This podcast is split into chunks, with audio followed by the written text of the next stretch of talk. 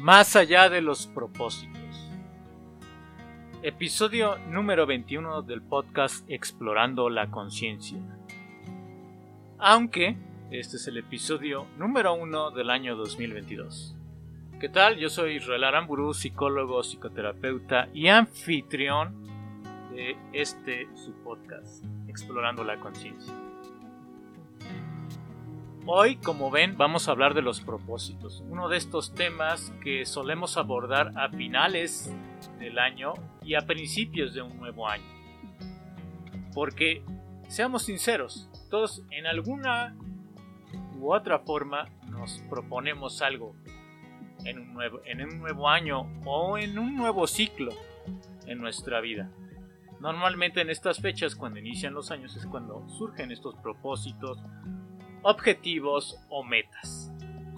Y esto es normal, esto es beneficioso para el ser humano porque necesitamos estas metas, estos propósitos, para crecer como personas y para darle dirección a nuestra vida. Seguramente hemos escuchado términos similares a los propósitos como Ikigai, que por lo que tengo entendido significa propósito de vida, aquello que nos mueve, aquello que nos levanta día a día para hacer algo de nuestra vida y con nuestra vida.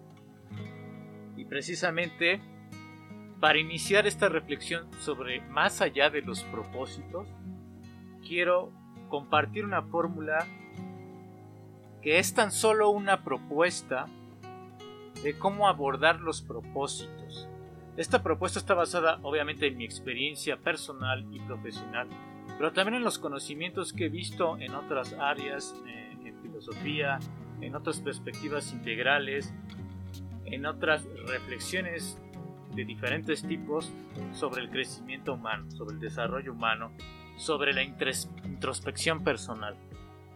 Y esta fórmula es la que nos va a servir de guía para abordar este episodio y entender que los propósitos se pueden ampliar en su perspectiva, verlos desde diferentes ángulos.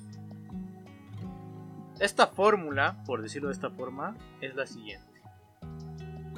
Sanar nuestro pasado.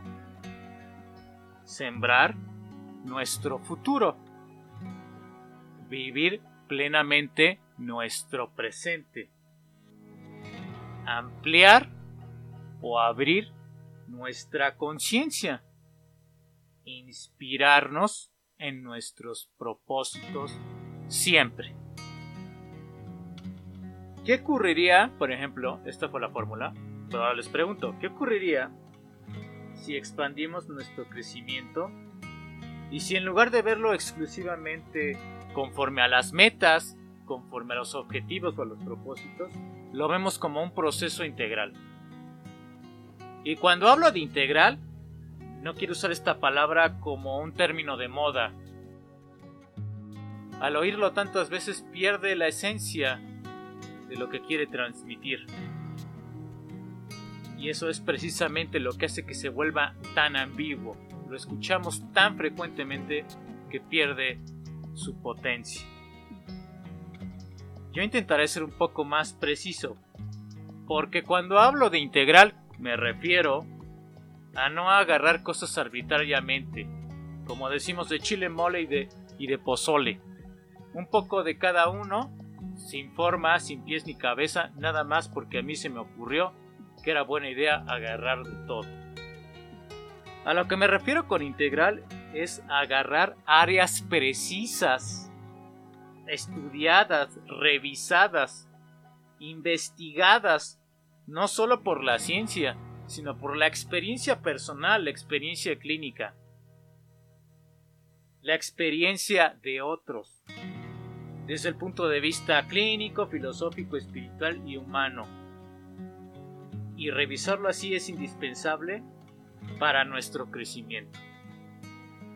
Me refiero a integral, con integrar, valga la redundancia, facetas de nuestra existencia de lo que somos ahora, de lo que hemos sido antes, de lo que podemos llegar a ser, de lo que estamos siendo en cada instante, de lo que somos en determinadas situaciones.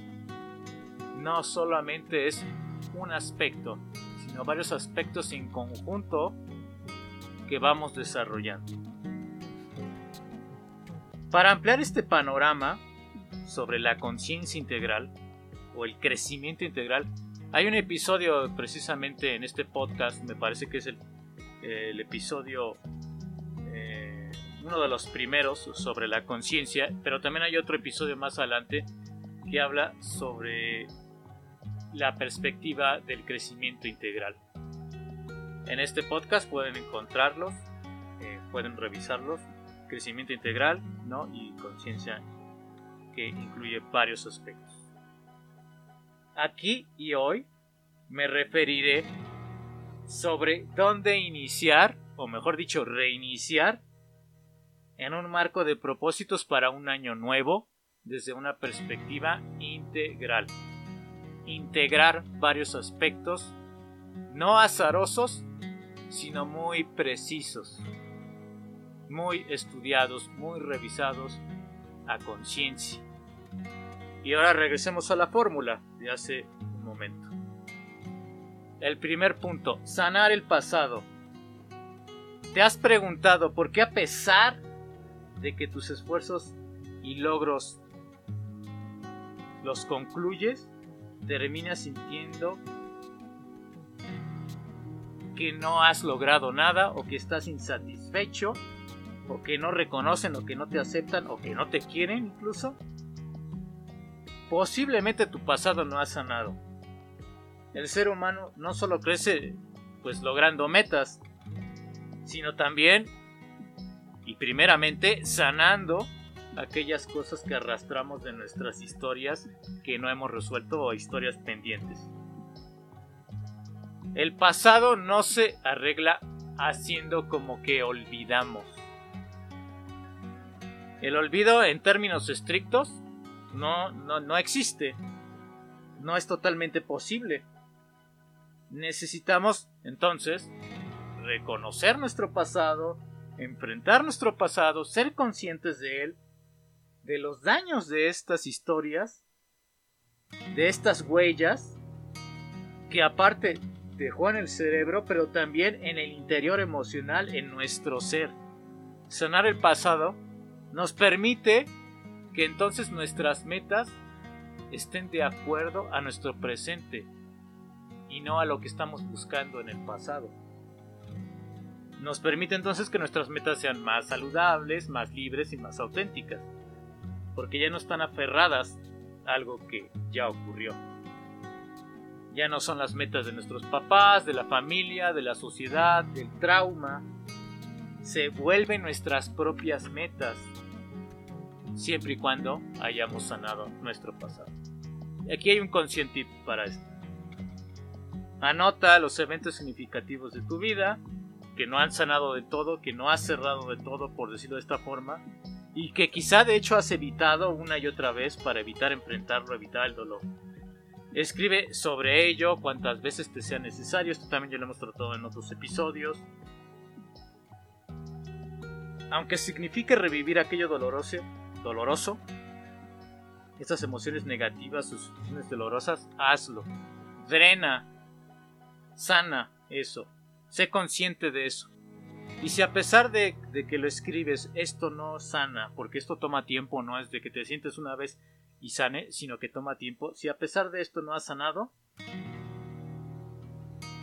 eh, y te sigue generando incomodidad, te sigue generando insatisfacción, sufrimiento, entonces posiblemente necesites ayuda profesional. Los miedos y los traumas nos van a incomodar en toda nuestra vida si no son sanados se vuelven relaciones destructivas, se vuelven fobias, se vuelven situaciones negativas recurrentes, se vuelven incluso trastornos psicosomáticos, se vuelven insatisfacción en una palabra, sufrimiento, se vuelven dolor. Entonces es importante reconocerlos, ser conscientes de ellos, empezar a sanarlos, escribirlo, buscar la manera de sanar, de perdonar, si estás en la posibilidad de hacerlo. El perdón no es algo, y esto es un punto de vista muy personal y muy profesional, Habrá profesionales quienes dirán otra cosa diferente, pero yo lo que digo es que el perdón no es algo que tome una sesión. No es algo de decido no perdonar, ya, perdono, como si nada pasara. No, el perdón toma tiempo. Por eso, si no puedes, busca apoyo, ya sea de un grupo, de la psicoterapia, de libros, de alguien profesional, de alguien que sepa sobre este tema. Es indispensable este paso para que los demás fructifiquen y den frutos saludables. 2. Sembrar el futuro. Y más claro, mejor dicho, ya más claro y abrazando nuestro pasado y la sombra y nuestra historia, podemos comenzar a poner semillas del futuro. Los objetivos, las metas y los propósitos nos dan no solo dirección nuestro día a día, sino sobre todo nos dan sentido, nos inspiran, nos llevan a que logremos metas. Porque ahora ya sabemos a dónde queremos llegar, ya no es la historia de nuestro pasado la que quiere llegar a algún lugar, sino es ya sanados, alguien que quiere llegar a algún lugar desde un punto de vista más auténtico. Además, una meta cumplida requiere esfuerzo, disciplina, constancia. Todo lo importante de la vida se logra con estos tres aspectos, que por tanto nos darán autoestima, satisfacción, tranquilidad, reforzarán nuestras habilidades y nos ayudarán a generar carácter. El carácter, a diferencia del temperamento, se forma a través de nuestros hábitos. El carácter fuerte, eso que hemos escuchado tantas veces, no es únicamente esta persona explosiva, esa es una idea un poco bruta, vamos a decirlo así, sobre lo que es tener carácter fuerte. El carácter fuerte se forma venciéndose a sí mismo, como decía el Buda aquel que vence a sí mismo sus pasiones, sus reacciones, aquel que vence aquello que le hace daño, forma carácter. Y esto se logra a través de generar buenos hábitos, de ser constante, perseverante y disciplinado en una meta, en un aspecto. El 3. Vivir plenamente el presente. ¿Qué es vivir plenamente primero que nada? Hay que preguntarnos eso para saber a dónde queremos llegar con esto. Se trata de una vida gozosa, gustosa, apasionada, una vida intensa, que amemos. Pero eso no significa que nuestra vida siempre va a ser de esa forma, siempre va a ser placentera. Lo que significa es que habrá momentos difíciles, dolorosos, insatisfactorios, de ira, incluso de miedo, pero que esto no tiene por qué quitarle la plenitud a la vida. De hecho, la plenitud lo que significa es vivir estas dos facetas de la vida, placer y dolor. Estoy dispuesto a lograr una meta, tengo que estar dispuesto a haber fracasado en muchos otros proyectos antes de lograr eso. Esto es necesario en la plenitud de la vida. Saber que tanto fracaso como éxito, como dolor y placer, como gozo e insatisfacción, son parte de la vida. Lo que quiero decirte, en resumen, es que vivir el presente es apreciar, ser consciente, abrirte al día a día, a lo que surge, a entregarte a la vida a pesar de que no sea el mejor día de tu vida, dar lo mejor de ti a pesar de todo y con todo lo que puedes dar de ti. Eso significa vivir plenamente. Aunque todo te esté saliendo mal, tú estás presente ahí, aún en eso que consideras entre comillas un fracaso. Y para esto hay otro conscientito. Haz una rutina de crecimiento, una rutina que te permitirá concentrarte, generar salud, relajarte, sentirte mejor. Una rutina en el día a día. A esa rutina intégrale una actividad que te apasione, te guste o te motive. Y esto quiero aclararlo, es fundamental. Es indispensable para el presente pleno. ¿O qué estás esperando a que tu vida se acabe para que cuando ya estés en tus últimos años y ya no ya estés enfermo o ya no puedas o cualquier otra razón, aquello que tanto te gustaba ya no lo puedas hacer? ¿Por qué esperarnos hasta ese momento, hasta que me jubile voy a poder hacer eso? Muchas personas no tienen esa posibilidad y por experiencias personales propias en mi historia de vida, puedo narrarles eso. Que tu rutina integre la oportunidad de darte esa satisfacción de hacer eso que tanto te motiva. Tener un buen presente construye un mejor futuro. Inspírate, número 4, en tus propósitos. Tus propósitos tienen que ser tan significativos como para motivarte o como para entregar tu alma y tu ser a ese propósito, a ese objetivo, a eso que te mueve tanto. Los propósitos son muy variados y dependen de cada persona. Los propósitos se mezclan con metas, con objetivos, con logros, con sueños incluso. Un propósito no es solo un por qué. ¿Por qué estoy haciendo esto? Porque el por qué remite mucho a una historia. Yo soy así porque así fueron conmigo. Yo soy así porque esto pasó en mi pasado. Remite mucho a, la historia del pasado. Y está bien el por qué. Pero ¿qué pasa si lo ampliamos y le sumamos un para qué? El para qué apunta hacia el futuro, apunta a construir. Apunta hacia afuera, hacia el otro. El para qué nos da dirección también. Hay propósitos inmediatos, esto hay que propósitos más cercanos o metas más cercanas y otros más a mediano y largo plazo. También eso tenlo claro. Y pregúntate, para generar tus propósitos, pregúntate en qué eres bueno, en qué eres talentoso, qué virtudes o habilidades o conocimientos tienes. A veces de manera innata, que se te facilitan, que haces mejor que otros. Aprovecha eso. El propósito es algo que te mueve aparte. Que sientes que haces bien de manera natural pero, y esto es muy importante, que también favorece a los demás. Porque si solo es para ti, esto es francamente egoísta y lo puedes hacer. Pero no necesitamos más egoísmo en el mundo. No necesitamos más gente que sea exitosa para sí mismo. Porque aparte, esas personas no van a ser felices porque somos felices cuando compartimos, o mejor dicho, cuando nos compartimos con el mundo y no, no solo vivimos para nosotros. El propósito, en una frase, es el legado que dejamos al mundo.